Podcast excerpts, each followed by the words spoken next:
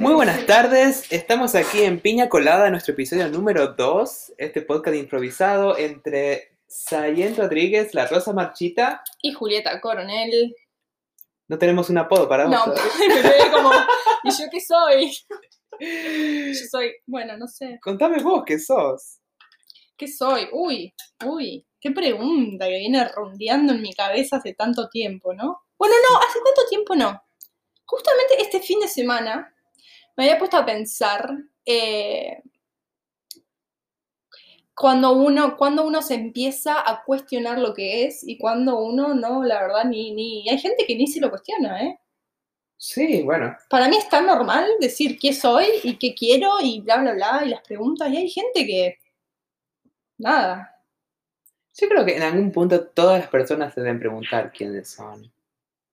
Aunque, aunque quizás estén demasiado ocupadas con placeres de la vida capitalista para darse cuenta. A eso me refería. Ay, es un A eso me refería. Sí, es un buen punto ese. Pero mm, de todas maneras, si, si vos decís eh, soy Sayen Rodríguez, la Rosa Marchita, también es como, no dice mucho, como, ¿quién sos? Vos decís que por Rosa Marchita ya se sabe quién sos. Bueno, lo loco es que. Lo loco es que mi, en mi caso, yo cuando digo Sayen Rodríguez y cuando digo Rosa Marchita, son dos nombres y dos personalidades totalmente creadas por mí. O sea que es toda una construcción del ser que, gracias a Dios, no es lo que yo nací y lo que me. O sea, lo que tu- tuve, tengo este, esta posibilidad y esta, esta autonomía de decidir quién soy y, y- yo no creo que decida quién soy. A ver, bah, ¿por dónde empiezo? Yo no creo que decida quién soy. Yo creo que lo voy descubriendo. Lo que tengo el valor es de poder mostrarlo. Y eso es algo que no, todas las personas tienen esa, necesidad de explorar, ¿no? Sí, sí, por eso me- a eso me refería cuando decía la necesidad de decir quién soy. Muchas personas, o ¿te acordás cuando, en la situación más idiota y más random, eh, de cuando fui a comprar un colchón, fui a comprar un colchón, y entonces yo voy con, con mi señor esposo y, me, y nos preguntan, y ah, chica, estamos esperando que nos traigan el colchón, y entonces este hombre me pregu- nos pregunta, eh, ¿y ustedes qué hacen? O sea, like, what do you do? ¿Viste? Como la pregunta de, ¿a qué te dedicas? Esto no me salía en español. Mm. ¿A qué te dedicas? ¿A qué se dedican? Y Patrick dice, bueno, yo soy tal cosa, su profesión. Y yo me, a mí me agarró una nube mental, parecía que tenía un pedo que me estaba dando vuelta por el cerebro, que no sabía por dónde salir, que muchas veces lo hemos hablado entre nosotras, pero me quedó como, ¿yo qué soy? ¿A qué me dedico? Porque puedo decir qué hago para tener plata, puedo decir eso, Sí. o puedo decir qué es lo que me gustaría hacer, o puedo decir eh, lo que fui en algún momento, qué estudié, qué no, qué es lo que me gusta. Me quedé como, uy, qué pedo mental. Bueno, me salió mentir, ¿no? Dije cualquier boludez, ¿Qué no me acuerdo ni qué dije, pero obviamente no, no sé, no sé qué dije, pero me quedó esa sensación de, de qué pregunta tan superficial y qué pregunta tan de que cuando te preguntan a qué te dedicas, es a qué te dedicas, es decir, qué profesión tenés o qué estudiaste. Es como que la persona está esperando que vos le digas, soy arquitecta. Sí, a veces puede ser que le pongamos, le- o sea, que la gente le pone un valor mucho más profundo y permanente de que realmente tiene esa pregunta, ¿no? Porque si vamos al caso de, a ver, a- ¿qué, qué sos o a qué te dedicas? Es algo que una puede decir lo que es en el momento, o lo que desea hacer, o como desea que la vean. Sí. Pero la verdad es que ese qué soy va cambiando cada día, creo, se va rehaciendo día a día. sí. Aunque una, a- veces puede ser una pregunta o, o una forma de, una, una, una afirmación que también nos puede encerrar en algo que creemos que tiene que ser permanente para toda la vida. Y ahí creo que está lo, lo, lo, difícil de responder a esa pregunta. Por eso creo que mentir es una buena opción. Yo Sí, no, vos siempre. misma, vos me dijiste, la próxima mentí, o la próxima decí algo que te parece, o sea, que no sos, o que quizás sí, o que no sé, o que te gustaría y no lo sos, pero mentís y total la persona, ¿qué sabe, no? Claro, quizás algo que reafirme lo que vos que- Pero a mí me da, me da esto, como la, la sensación de, de vuelta, ¿no? Lo que es la superficialidad de, de- de alguien que te pregunta en una situación tan estás comprando algo y no sabes de qué hablar, viste estas charlas tan idiotas, ¿no? Estas charlas de cinco minutos y que te preguntan vos a qué te dedicas. Este, y es lo más normal de escuchar, ¿eh? Pero como que a, alguien que no lo tiene bien resuelto le retumba, ¿eh? Bueno, pero ¿quién lo tiene bien resuelto? No sé, yo, yo pues, con orgullo puedo decir hoy en día, soy una persona trans. Pero es algo que realmente lo digo y lo reafirmo y a veces creo que para las chicas que estamos recién empezando como algo tan, una transición tan fuerte que tiene que ver más con el afuera que con el adentro, porque yo soy trans desde que nací, ¿verdad? Eso creo que todas las personas lo sienten así. Pero es una forma de reafirmar, de reafirmar quiénes somos y de reafirmar a dónde queremos ir. Y, cómo queremos que nos perciba la gente, ¿no? Sí. Hay como una especie de malicia a veces en, en la forma en que se, se pregunta eso especialmente cuando, cuando, bueno, a veces creo que en el ser, eh, ser mujer eh, hace, a las, hace a las mujeres mucho más vulnerables a esa pregunta, porque en la sociedad se ha visto por tantos años a la mujer como con un papel secundario. Y hay, hay, hay tanto, hay, cuando alguien pregunta eso, está como insinuando o está, está esperando la respuesta que cree que vos tenés que decir. A ver si me entiendo, me estoy enredando. Pero, pero como cuando uno pregunta, ya sabe o está esperando un tipo de respuesta. Mm. Cuando vos preguntás, ya, ah, y cuando vos decís algo que por ahí se sale un poco de lo normal, ah, mira vos, como, ¿no? Pero sí. Sí, están esperando que una la sorprenda. Que una, claro, claro. Pero a lo que me refiero es que, bueno, nosotras somos, somos personas que, que por ahí como rascamos, como dice un filósofo eh, que escucho mucho, Darío, bueno, no me sé el apellido, bueno, no sé, pero es muy difícil, un filósofo. Darío, lo vamos a anotar ahí en la descripción. Darío, en la descripción lo ponemos, porque eh, dice como, como, la, como hacerse preguntas filosóficas es rascar donde no pica. Y yo mm. creo que somos chicas, somos personas que nos gusta rascar donde no nos pica, porque estar preguntándonos. a mí me, me, pican muchas partes del cuerpo. Bueno, pero estar preguntándonos qué somos, no creo que muchas personas un día martes a las cuatro y media de la tarde estén preguntándose qué somos o qué soy. Eh, es, como, es como meter el dedo ahí eh, donde, donde no está molestando, como para, para qué. Pero yo tengo que, ah, esa pregunta me trae otra vez a este tema que estábamos hablando anoche, que, o sea, una de las cosas más locas que me está pasando es que me estoy finalmente pudiendo identificar como, con mi pronombre femenino, con mi nombre femenino, con, empecé a usar ropas femeninas, ya no tengo ropa de chico en el closet y eso me pone tan orgullosa. Pero me surgió esta situación ayer mismo, que yo voy al baño de un hospital donde estoy en un grupo, de una, en una clase, digamos, estoy tomando una clase, un entrenamiento para, para poder empezar a sacar sangre a la gente para test, para hacer pruebas del HIV, ¿no? Como un grupo de gente que totalmente abierta, que me aceptaron con mi pronombre femenino, con mi, nunca, nunca dudaron de que soy una persona transgénero porque me muestro de esa manera y me presento de esa manera. Pero me pasó de que estaba caminando hacia el baño y me estaba dirigiendo hacia el baño de mujeres y vi que una de las chicas que estaba tomando la clase también entró a ese baño. Y fue una reacción tan, tan, me agarró vergüenza, me agarró pudor y entré al baño de hombres. Y me sentí mal, me sentí angustiada, porque dije, ¿por qué, ¿por qué entré al baño de hombres si yo, si yo ya me identifiqué para todo? Todo el mundo entendía de que yo me identifico como mujer y estaría bien que entre al baño de mujeres. Pero lo hice de todas maneras y cuando me encontré dentro del baño de hombres, uno de los hombres del curso también entra al baño.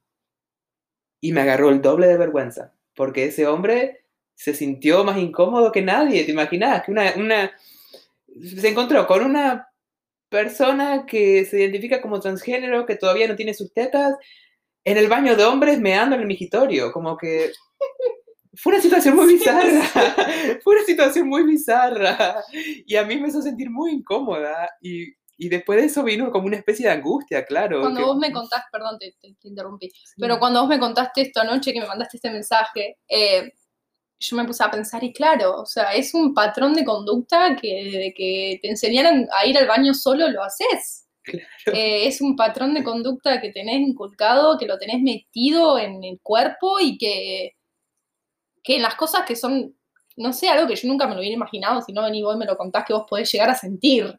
Claro. De decir, ¿dónde entra un baño de mujer, un baño de, varón? Si soy mujer, pero mi cuerpo, pero de vuelta, ¿no? ¿Qué somos, qué soy y cómo te ven los demás? ¿Qué, que, lo que uno es está tan, está tan reflejado en cómo otros te ven? Claro. Te digo la verdad, yo creo que la, la reacción que tuve de no entrar al baño de mujer era por, por tener la impresión de que la otra chica se iba a sentir intimidada de que yo entrara al baño. Y quizás era una cosa totalmente de, mi cabeza, pero es algo que justamente me, nos, nos, han inculcado muchos años, ¿no? Que cómo vas a entrar al baño de mujeres si eso es su nombre, ¿no? Y eso me empezó a revolver mucho, muchos sentimientos, y muchas, muchos problemas que uno parece que lo va superando, pero que en realidad no se superan tan fáciles, porque me agarró como una especie de bronca conmigo misma, de digo, ¿por qué no me respeté a mí misma si yo me identifico de esta manera y no estoy tratando de intimidar ni, ni ser un creeper para nadie? ¿Por qué no tuve la, la naturaleza, la, la, reacción natural de entrar al baño que me corresponde?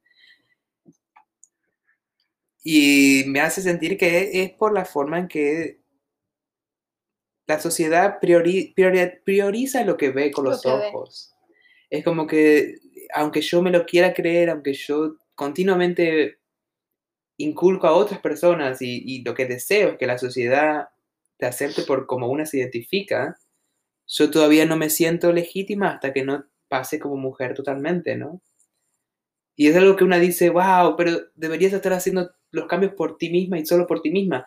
Pero hay una realidad, que, para un, al menos cuando tiene que ver con el género, es tan importante y tan valioso cuando una pasa desapercibida en su vida. Yo no veo la hora de que la gente no me confunda más con hombre, no veo esa hora y sé que van a pasar quizás años hasta eso. Y que lo tengo que trabajar, porque lo tengo que trabajar con mi cabeza porque hay mucha gente que lamentablemente un gran porcentaje de la sociedad, aunque yo me haga todas las cirugías del mundo, me van a seguir viendo como un hombre. Y es una de las cosas más dolorosas que puede, uno de los pensamientos más dolorosos cuando que me viene a la cabeza. cuando vos decís eh, que te van a seguir reconociendo como hombre, vos decís una persona que te conoce de antes o una persona o una persona que te ve por primera vez. Yo creo que todo el mundo que se da cuenta que una persona es trans. ¿Sí? Yo creo que toda persona que se da cuenta que alguien es trans, no todo, hay muy poca gente que realmente desde su corazón, desde la raíz de sus pensamientos, aceptan a esa persona como el género que, se identifica. Sí. Pero creo que el, está demostrado en el día a día de que el 90% de las personas piensan en una persona transgénero como un hombre que se transforma en mujer, o una mujer que se transforma en hombre, o en el peor de los casos, un hombre que se cree mujer. Y ahí es donde empiezan los problemas, ¿no? Sí.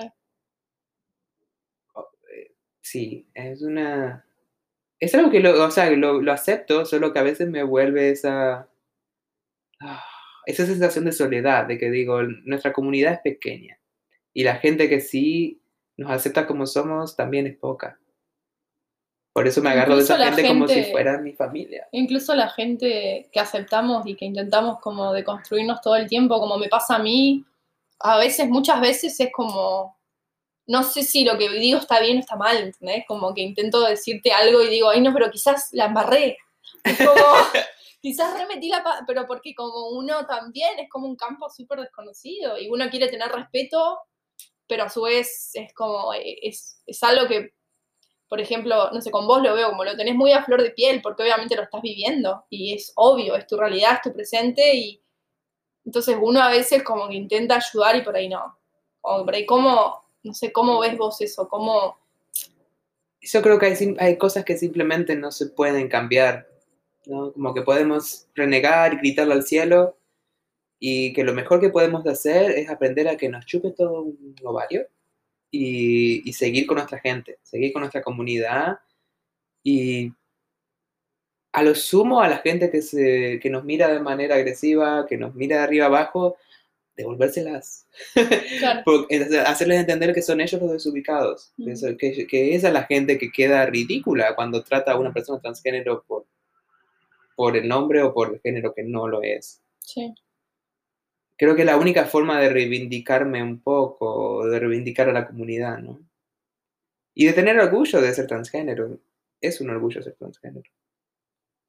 Sí, yo siempre pienso que la persona que eh, la persona que sabe que es algo, la persona que sabe que tiene que estar haciendo eso, la persona que, por ejemplo, una persona que es gay pero que no lo puede poner en palabras, que no lo puede decir, que no lo puede comunicar, vivir en esa angustia, creo que, no sé, lo, lo pienso como cuando uno sabe lo que tiene que hacer pero no lo hace por tener miedo, creo que es, es más, lo admiro más que a la persona que, que lo, no sé cómo explicarlo, no sé cómo poner palabras, pero ad- admiro más a alguien que se lo está guardando, a alguien que está angustiado, a alguien que sabe lo que tiene que hacer pero que no lo puede hacer, a la persona que realmente lo hizo, no sé cómo explicarlo, me, tra- me trabé completamente, pero... Son ellas las que necesitan el empuje y necesitan la... Claro, es como apoyar más a esa persona, ¿no? Como darle las herramientas a que pueda escalar,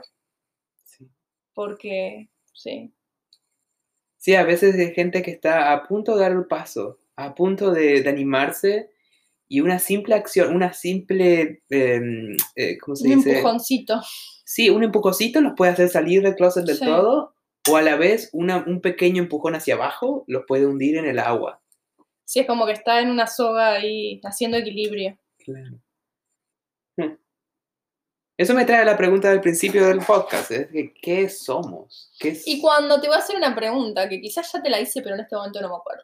Cuando vos elegiste mm, tu nombre, Rosa Marchita, para hacer tu drag, ¿a qué te, a qué te remitiste? ¿Qué fue lo que...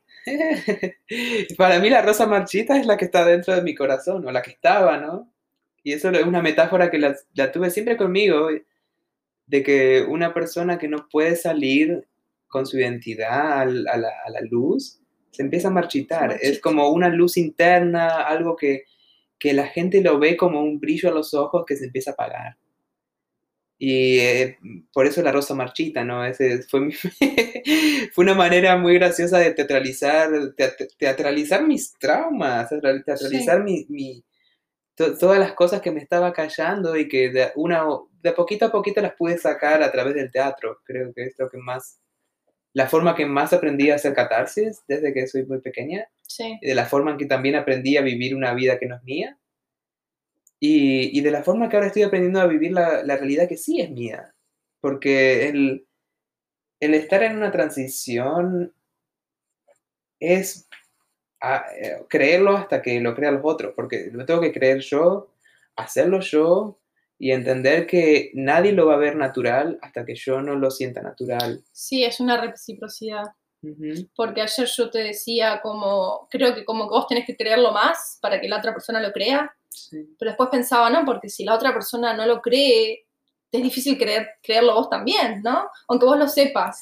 Bueno, es que te, te produce un choque constante, es como que uno está intentando vivir su realidad y la- el, el- el afuera, el- los comentarios, las miradas te empiezan como a, hacerte sentir que estás siendo una estúpida de, de ilusional, como que estás Sí, viviendo sí. una fantasía que no Y es sí, verdad. la, la- por eso somos seres humanos, somos sociales, Somos sociales. seres sociales, nos construimos en sociedad.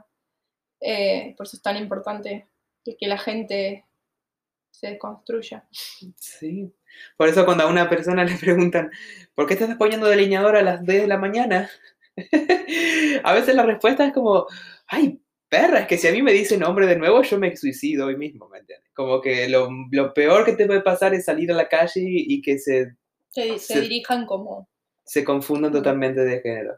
Si a una por lo menos está como, bueno, este travesti, pero al menos saben de que una está, está, está como, sabe cuál es su identidad y está viviendo su identidad. Aunque el resto lo vea como Aunque algo... sea en tono de insulto. Sí, sí, sí. Sí, Mirá qué raro. totalmente. Yo creo que el, el- el tono de insulto hiere mucho hasta el punto de que se revierte. Y que a mí el tono No de insulto ahora me, me da la- la- el pie para mandar a alguien a la porque no, los, no, me, no me insultan a mí, insultan a toda una comunidad y además están errados.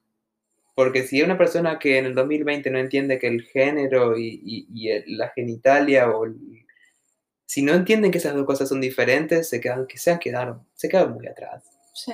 Lo siento. Sí. Lo siento para todos los transfóbicos, las transfóbicos que escuchan, pero son unos idiotas, o sea, están muy equivocados, científicamente. Sí, sí, sí. Si es, si es que eso sirve, ¿no? Decir que la ciencia, decir, ¿no? Científicamente. Sí. Eh, sí. Pero bueno, hablando de eso, ¿de qué somos? Yo, a mí lo que, más, más que interesarme en qué soy como persona transgénero, me interesa hablar de qué somos, qué nos hace lo que somos. Porque evidentemente yo no soy mujer por... Mm, yo no soy mujer porque nací en un cuerpo de mujer. Pero también sería muy acertado decir que soy mujer. Un, un tipo especial de mujer, ¿no? Sí. Y por eso me interesa mucho escucharte a vos decir de qué soy. Porque son cosas que, bueno, a ver, como sos género, no te cuestionás si sos mujer o no. Pero sí te, te viene ese cuestionamiento desde otros lados, ¿no? Jamás, o sea, creo que desde que desde que salí de Argentina, nunca jamás, jamás, jamás me lo hubiera cuestionado, nunca me lo cuestioné. O sea, siempre lo viví, lo naturalicé, o sea, fue como algo que, que te ponen y chao. O sea, ¿no? Em, pero no, lo que yo, lo que al estar en contacto con, ustedes, con la comunidad y muchas veces hasta yo me he sentido que es re loco, pero muchas veces yo me he sentido no discriminada, pero como, como re afuera, ¿no? Porque como que yo no, como que no, no, yo no sé ahora qué soy, ¿entendés? Como que a mí me causa, como, ¿qué, qué onda? Porque me crié así como mujer, soy, soy mujer, o sea, soy mujer pero muchas veces me he sentido como, como así, como no discriminada, no es la palabra discriminada, pero como fuera de onda, ¿no? Bueno, pero ¿qué, son las cosas que, hacen a una mujer una mujer, entonces? Cuando vos pensás, cuando estabas hablando que vos decías como que vos querés que la gente te vea o como hasta que la gente no te vea como una mujer, yo pensaba, ¿qué cosas son las que hacen a una mujer parecer una mujer a los ojos de la sociedad? Y ahí viene todo lo del color, le ponen el color rosa. Yo pensaba, bueno, si Sayen se viste de rosa, y no creo que, alguien pueda decir, este es un hombre. O sea, si te vestís de rosa, si te deslineas los ojos y te pones unos aros colgantes y te haces un peinado, un rodete, chao, ya está, sos mujer, ¿entendés? Y yo digo, yo no uso aros, bueno, sí uso, pero como no, no me delineo jamás los ojos. Odio el color rosa. Eh, entonces, yo soy mujer, pero no, no, o sea, ¿en qué? No sé, es como, no sé, no tengo unas tetas, no, no tengo un cuerpo de que tengo unas tetas que, que se me ve un escote y las tetas, listo, una mujer que te taza, o sea, ¿entendés? Como que yo digo, ¿cómo, cómo es que, yo ya soy mujer? ¿Cómo estoy insertada como mujer? Eh, si bien sí, obviamente, ¿no? Me he visto como mujer y soy mujer, pero mm, pensaba cuando vos decías cómo, cómo hacer para que Sayen parezca más mujer. Digo, bueno, que se vista de rosa, ¿no? Pero a la vez es como, de vuelta estamos metiéndonos en este binario del azul y el rosa. Sí, es que además yo me... un re experimento con esto, ¿eh? O sea, yo me he estado vistiendo de mujer por años y nunca nadie me consideró mujer hasta que yo lo digo. Entonces, ¿qué es lo que hace? No, ay, qué loco, ¿eh? Porque mientras lo hablamos lo pensamos, esto no estuvo ensayado, esto es una... Eh, esto, esto, esto, es en vivo, ¿eh? Em, sí. ¿Y qué cosas sentís? A ver, hablemos de hombres. ya hablamos mucho de las mujeres. Hablemos de, hombres. ¿Qué, qué, qué sentís? ¿Cómo te sentís? Que, ¿Cómo es tu lugar de mujer dentro de tu ambiente, por ejemplo, si es eh, referido a las parejas que tenés o a las relaciones que has tenido. Pero, ¿cómo, cómo la pregunta cómo va relacionada con... ¿Qué tipo de mm, cosas hace la gente que te haga sentir mujer? ¿O qué esperarías de, por ejemplo, hablemos de... de seguimos en esta realidad súper binaria, ¿no? Pero hablemos de cuál es tu relación con los hombres y cómo te hace sentir valorada o desvalorada las acciones que tienen ellos contigo como mujer. ¿Sabes cómo me he dado eh, mucha... Bueno, mientras yo... Ay, miércoles. Yo me fui a Argentina, me fui sola. Desde el momento que yo dije que yo me iba a ir sola, estás loca, que es peligroso, que, bueno, mi hermano se fue, se fue solo, de mochilero, peor, al norte argentino, nadie le dijo, estás loco, eh, nadie le dijo, estás loco, eh, qué, peligro, eh, nadie le dijo nada de eso. Entonces yo, desde que empecé a viajar sola, me di cuenta de eso. Primero como el estereotipo de, este, este estereotipo de que si estás sola, estás loca, es más peligroso, sos un inconsciente y no tenés como, ¿no? Entonces me, ahí como que me empecé a dar cuenta como que era estar, porque yo desde que estuve en Argentina, yo me fui de Argentina en 2017 y nunca estuve sola, sola, sola, nunca estuve sola. Ahora tampoco estoy sola, ¿no? Pero digo, nunca había subido un avión sola, nunca había tomado un micro sola, nunca había hecho nada sola. Claro. Em, y me di cuenta este peso que, que, este peso y esta responsabilidad que te pone la sociedad en como cuídate, cuídate, cuídate en esto, cuídate en aquello, eh, mandame tu ubicación. Como que lo veo mucho en ese sentido de que la mujer si está haciendo algo sola está media loca, ¿no? Como... Porque nos ven como más débiles. Como una debilidad. Y me acuerdo que en un momento hice un viaje con un amigo y, y yo pensaba, él... Ah, no, y me dijeron, ¿vendrías, ¿vendrías acá sola? Me dijeron, como, ¿harías esto sola o viniste porque estás con él? Y yo me quedé como, eh, yo antes de estar venir con esta persona, con este hombre a este lugar, viajé sola también, ¿eh? Como, hello, no puedo hacer cosas sola. También lo veo mucho con el tema de, no sé, de la cocina, del supermercado, de esas cosas también. Pero bueno, es como de vuelta a volver todo al, machismo y a lo mm. que un, la sociedad espera que una mujer haga. ¿Pensás que acá es más, más machista o menos machista que Argentina? ¿Sabes qué creo, después de haber conocido mucho tipo de gente, que, hay gente y gente, que hay personas y personas? Sí hay una mayoría, o sea, hay una mayor cantidad de, de... El machismo está mucho más impregnado en Argentina, pero siento que acá hay personas y hay personas. He conocido gente acá que es re machista y he conocido gente que, que no, que es súper, súper, súper abierto, súper y que, y que nada que ver.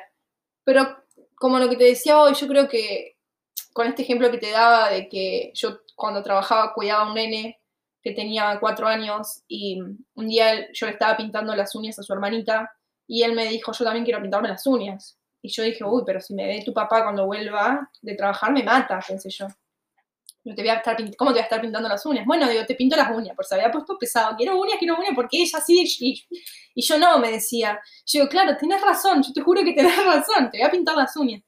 Y cuando vino el padre, eh, dije yo, bueno, vení que te lo saco, yo venía ya con el algodón, con la acetona, vení que te lo saco antes de que te vea tu papá. Y, y, el padre dice, ay, dice, qué lindo que, qué lindo que tenés las uñas, ¿quién te pintó las uñas? Y el padre, yo me quedé como, ¿qué carajos? O sea, ¿cómo? Y ahí me dije yo como, esto en Argentina, no sé, o, donde yo me crié, o donde yo anduve en mis tiempos en Argentina, no, no se ve, o no sé, yo estaba viviendo en otro lado, no sé, pero yo nunca lo había visto. Y fue como un ejemplo muy bobo, ¿no? Pero simple y a su vez como que tiene mucha significación. Eh, esas cosas así creo que acá ya están como que el chico, que la nena que la nena eh, se vista de rosa y el nene de, azul, es como, o los cumpleañitos de, rosa y azul acá, eso no se ve. Y no, espero que, se vea menos acá y menos. Eso no se ve. Eh, lo he notado mucho trabajando con nenes y con, y con nenas. Como que lo he notado mucho, como que acá ya está muy... Sí, algo que me mencionabas de una de las nenas que cuidas, que no sé si lo mencionamos el podcast pasado también, pero como ella naturalmente... Naturalmente, sí, lo mencionamos en el podcast pasado. Naturalmente, sí, naturalmente, ah, eh, qué, qué, increíble, ¿no? Porque yo, mientras estoy trabajando, veo cómo ella se desarrolla y veo cómo su accionar y veo cómo los padres vienen y le dicen, tenés que hacer esto, tenés que limpiar esto. Eh, me doy cuenta cómo ya desde chiquita nos van eh, carcomiendo qué función tenemos que cumplir. Eh, O sea que en este caso los padres de ella son un poquito al revés. Son bastantes, son bastantes eh, conservadores. Porque esa nena sale con ideas muy progresistas desde, desde el- Sí, la entrada, ¿no? Sí. Ok, retomando, ya casi terminando nuestro podcast del día, pero queríamos cerrar esta idea, ¿no? Sí, sí, quería cerrar la idea esta de que creo que lo que, que lo que uno es se nota desde muy, se nota desde, desde muy, desde que somos muy chiquitas y que, y que las ideas que nos van, que nos rodean pueden, y seguramente estoy 100% segura de que influyen, influyen en lo que, en lo que uno es. Pero bueno, lo que contaba era esta nena que al año y medio, a los dos años, eh, ella, ella no, no, no, no, no le entra la idea de que ella es una nena y de que su gato es un nene. Eh, de, que, de que su papá tiene una cola, como le llama ella, la cola del padre. claro, y que su mamá no. Eh, como que, como que a lo que voy es como esta idea tan original, tan inicial de, de los sexos, del género, eh, y de qué importante es como dejar que esto suceda, ¿no? Dejarlo que suceda, no le digas, no, eh, no, eh, mamá es una nena. Eh, justo también esta semana pasó que le dijo que le había hecho un- con gargollitas un collar a su papá y su mamá vino y le dijo, no, los nenes no usan collarcitos rosas. Y la nena como no entendía nada. Y así nos criamos, porque así me crié yo, así seguramente te criaste vos, así se están criando un montón de chicos. Nada, qué importante empezar de la raíz, a deconstruir. O sea que naturalmente los nenes no conocen esta idea binaria, no conocen esto de que lo que es de hombre, lo que es de mujer, que si soy nena, que si soy varón, que tengo que usar rosa, que tengo que usar celeste. Eso no existe para los niños, se los imponen los padres. La sociedad, la escuela, el jardín, la- primero el jardín, después la escuela, después la universidad, después... Es, es increíble, es una cadena. O sea que todo empieza con la educación finalmente. La educación, qué importante. Y lo bueno también es que lo que somos y lo que la manera en que nos definimos tienen mucho que ver con la educación que tuvimos Uf, y con lo que conocemos que podemos ser o que las posibilidades que tenemos. sí. Sí, el apoyo, el recalcar que lo que uno quiere ser lo puede ser, Claro. como también un poco ahí entra en juego la autoestima, que, que en este modelo la autoestima, el modelo capitalista, tener una autoestima alta no ayuda al modelo. Entonces, Claro. ya, donde te la puedo dar para que te sientas lo, lo menos, te la doy, para que compres más cosas y te sientas mejor, Para que te adaptes al sistema. para ¿no? que te adaptes y para que seas productivo al sistema. No tenés cuerpos 90, 60, 90, no va a haber ropa para vos, para que tengas que operarte. Eh, sí, sí. Bueno, qué bueno, qué buena forma de cerrar la conversación. Y creo que tenemos mucho jugo para hablar. Uf, Así lo que, importante sí sería como reflexionar. Me quedé hoy, listo, hoy duermo pensando qué soy, ¿qué soy? porque ni lo contesté, terminó, el- terminó el, el, el podcast y no lo contesté. Ay, bueno, entonces nos veremos la semana que viene para Nos vemos. responder y escuchar esta magnífica respuesta de quién es Julieta Coronel. ¡Ah! Muchas gracias a todos por estar escuchando, a los que no, que están esperando. Este, si tienen alguna pregunta, alguna duda, algún comentario, si a alguien le gustaría juntarse a charlar con nosotras, están más que bienvenide. Eh, esto es Piña Colada Podcast. Y para los que llegaron a escuchar hasta este último minuto, tenemos merchandising, amigues. Tenemos dos llaveros de piña colada, nuestro primer merchandising oficial, que las dos personas que nos envíen un mensajito diciendo escuché el podcast hasta ese último minuto donde mencionaste lo de los llaveros, se los enviamos a su casa. Excepto que estén en Argentina, porque no, no vamos a pagar el envío. No sale más caro el envío que Ay, muchísimas gracias. Nos veremos la próxima. Adiós.